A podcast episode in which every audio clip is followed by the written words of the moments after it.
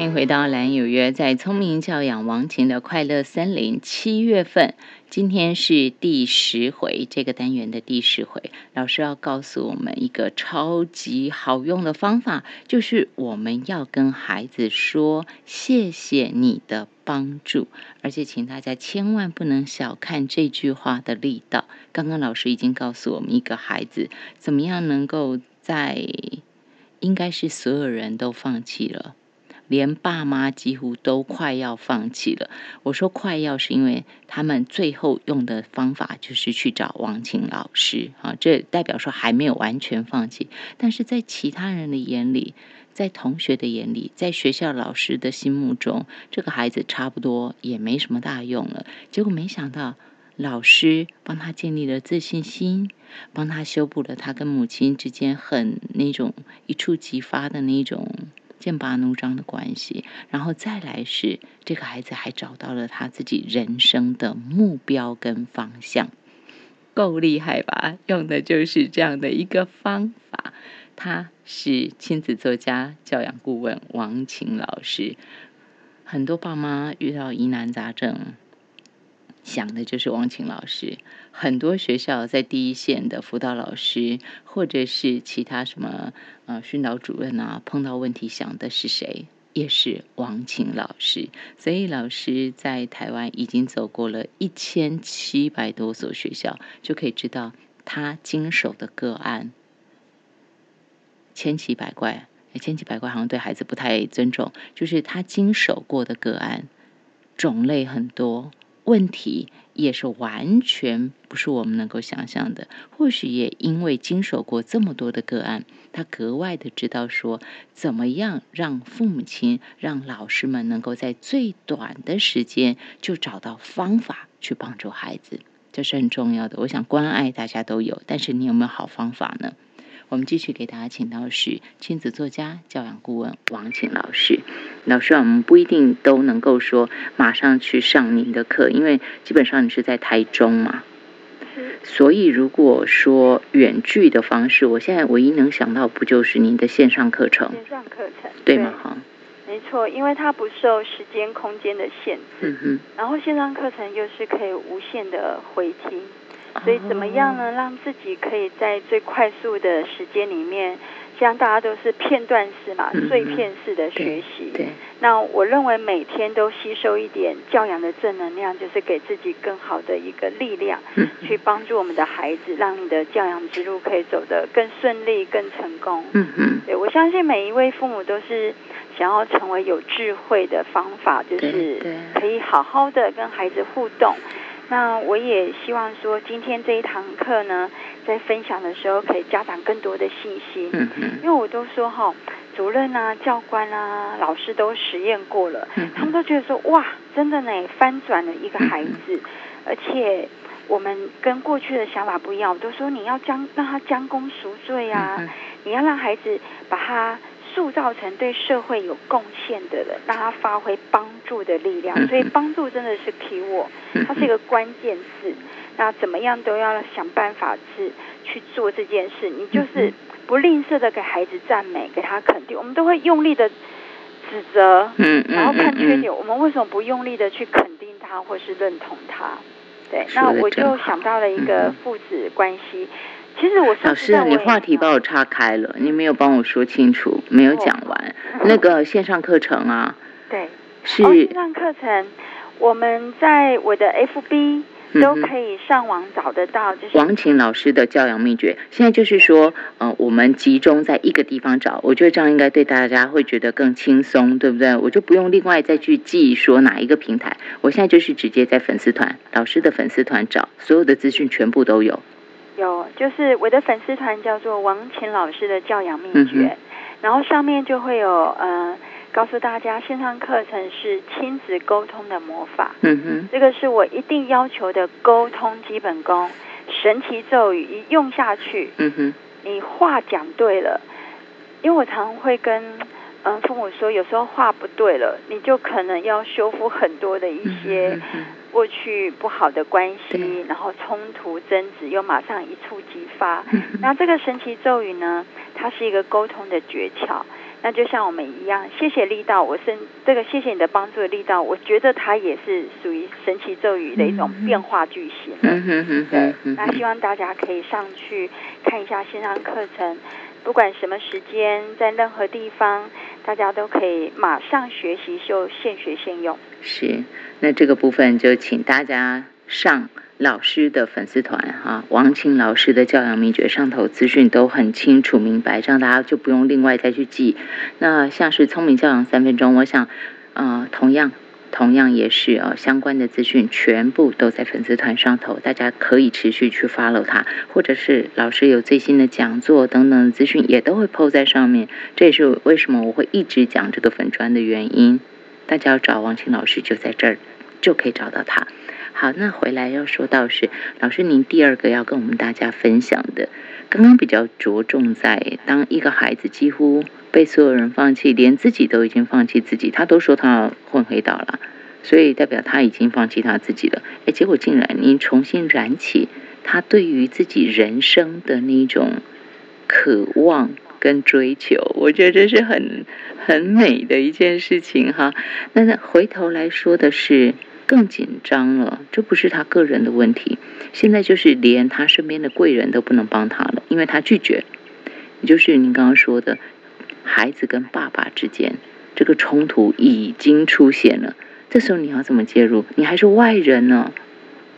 嗯，对啊，呃，尤其是这种亲子啊，很就是僵持不下。嗯哼，然后呢，有时候你要帮他们破冰或灭火，嗯嗯嗯 就是要找一些方法从里面切入。是。那这位爸爸是来跟我求救的时候，是孩子玩手机、嗯玩电脑，玩到一个就是走火入魔，所以他就啊一索性呢，就把他所有东西、三 C 产品都没收了。可是这孩子已经是高中哎、那怎么可能？你没收了以后就惨了，孩子一定积极的抵抗啊，会很愤怒啊。非常非常的就是跟爸爸有很多的对抗，跟嗯一些对立的一些冲突。说的直接应该是冲突不断了吧？对，然后大概有半年的时间，后来就两个很少讲话了。嗯哼那妈妈那时候也在旁边，也好像也是就是觉得很无奈啊，又无力。所以嗯后来我就跟爸爸说，因为爸爸跟我讲说，孩子不跟他讲话，根本没有办法用其他方法。我就说这样好了，嗯你就回去用谢谢你的帮助。然后呢，你故意哦，嗯要制造这样的一个机会点。嗯那因为妈妈有跟他一起来上课嘛，所以他们两个就很有默契，就找到了一个好机会了。那一次呢，他们要从台中去垦丁玩，所以要走那个高速公路，不是会有，当时还是有那个收费站的嗯，哼哼，所以要用回数票。是他说：“儿子，你坐到我的旁边副驾驶座。对，嗯然后呢，妈妈当然知道。她说：“妈妈因为要休息，她坐后面。然后呢，请你经过嗯一个收费站的时候，爸爸会跟你说，请拿一张回数票，你就自己拿就好了，干嘛？”然后爸爸也有耐住性，因为他一定会跟你故意的。对对对就是对，讲话很好听啊，嗯哼没大没小都有。他就说啊，拜托你啦，就帮忙一下嘛，就我这样子开车比较安全。好，第一个哦，收费站来了我忘记是五个还是六个收费站。是然后第一张哦，就这样递过去，爸爸呢稍微呢转头一下下说，非常郑重的哦，嗯谢谢你的帮忙。哎呦，好恶心哦？那个儿子有跟我说，那天爸爸真的怪怪的。然后到了第二个收费站，又讲一句谢谢你的帮助。第三个，谢谢你的帮忙，谢谢你的帮助，就是这样哦，五句六句嗯哼，讲完了，他们产生了化学变化。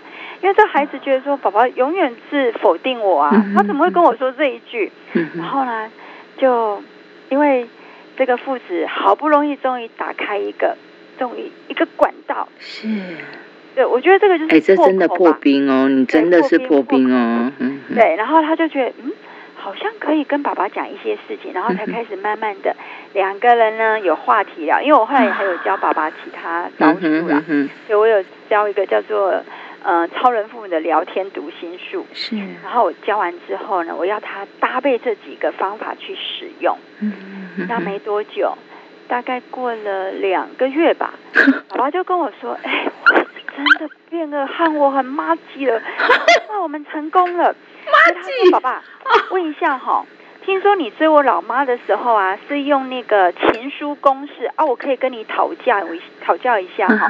我想要追我们班一个女生啊，请问情书要怎么写会比较好？哇，不是关系很紧张吗？不是无话可说吗？是，所以我我常常就觉得，其实父母就是你要知道那个诀窍，然后怎么样去打开跟你孩子之间的沟通的这种交流的管道。如果你知道了方法，你也用对诀窍了，我觉得要修复亲子关系是一点都不难的。那这个孩子后来当然也有上我的课啊，他就说：“哦，难怪我爸就是学的你的方法。”我想说，我爸怎么会这么聪明？他也他其实也没有以前也不要放下身段。那很多东西还是要跟父母谈观念、谈态度，然后去鼓励。其实父母也需要被被支持，因为你要给他一点信心，说：“哎，不用担心，你就试试看。”因为很多父母可能在过去的经验，一次两次沟通不了。他们也就觉得啊，失败了。其实对父母来说也是挫败的，老实说。没错，所以我也会说，爸爸要谢谢你的帮忙。你看这样子做，然后呢，孩子就变了。然后呢，你也在谢，你也在帮助你的老婆。我常常都会讲一句说，爸爸谢谢你的帮忙，让你的老婆跟孩子来上课，因为你都在外面赚钱。要不是你那么认真努力工作，他们怎么有办法来这边呢？对对对。对啊，我也会跟孩子说。要谢谢你呀！你看，你来这里上课，你变好了，你就是在帮助你的爸爸妈妈，嗯嗯嗯嗯，以让他们可以无后顾之忧，认真的工作。然后呢，你在这边，像有时候我我家长在听演讲，我就会故意跟孩子说，我不会说你不要吵哦，你会吵到别人，这样很不好。我不会这样讲，我就说我要请你帮忙一件事。等一下大家都要听演讲，然后你就在旁边沙发去坐，然后你就照顾好自己，自己画图啊，玩积木。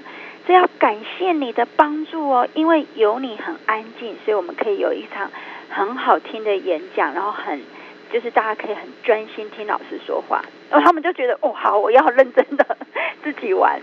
老师，我我我打断您，我现在越来越发现您的讲话技巧，嗯，这个是爸爸妈妈要学起来的。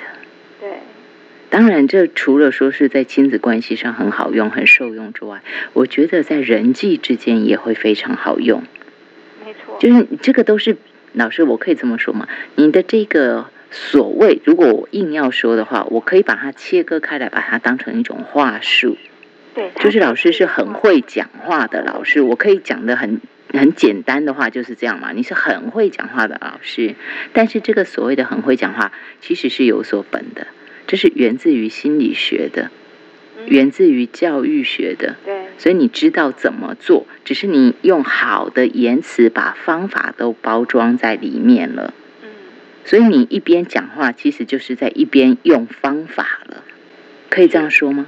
可以，因为我都说你们要把方法用在生活上，才是你真正可以使用出来的能力。有一句话嘛，我都会说，就是我们也生活要技术化。技术要把它生活化，嗯嗯嗯，对。那如果你们都可以真的善用这些好用的教养方法，技术层面也都切对了，我觉得其实亲子的问题很多疑难杂症五花八门都不会是问题了。疑难杂症不再是疑难杂症，还能迎刃而解。那这些方法，我觉得是需要练习的。就像老师您刚刚说的，您在教父母的时候，你要解决孩子的问题，同时其实你要先解决的是爸妈，因为他也会有自己既有的成见，他也是从小累积的，他也是被他的父母亲教育训练到现在这个模式，所以您同时要拆解的问题不单单是孩子的，更大一块是来自父母，就是你要先把父母安顿好，还是回到您在今天第一段说的，父母对了，孩子就变了。对所以在收音机旁听众朋友们，如果您一直在烦恼，一直觉得自己的孩子问题很多，请您跟着王晴老师，你一起学习。你来想想看，或许你真的也要思考老师的这句话：父母对了，孩子就变了。那要先来看看自己要变什么地方，然后再来就是跟着老师一起学习，让自己生活技术化，技术生活化。这个技术就是我怎么去陪伴我的孩子，你要让他能够真的生活化。那至于要怎么做，我们还是回到，我真的很希望大家能够很容易的就得到这些养分。跟这些方法，那大家可以发了王晴老师的教养秘诀，这是老师的粉丝团。那上头当然也有包括他线上课程的相关资讯，亲子沟通的魔法，大家就直接上老师的粉丝团去找王晴老师的教养秘诀。那如果每天每天你都希望有一些提醒，您可以看看 YouTube 上头的聪明教养三分钟，老师特别为大家拍的节目，还有王晴老师语录，希望大家能够快速掌握。王琴老师的教养秘诀，线上给大家请到王琴老师，我们休息一下。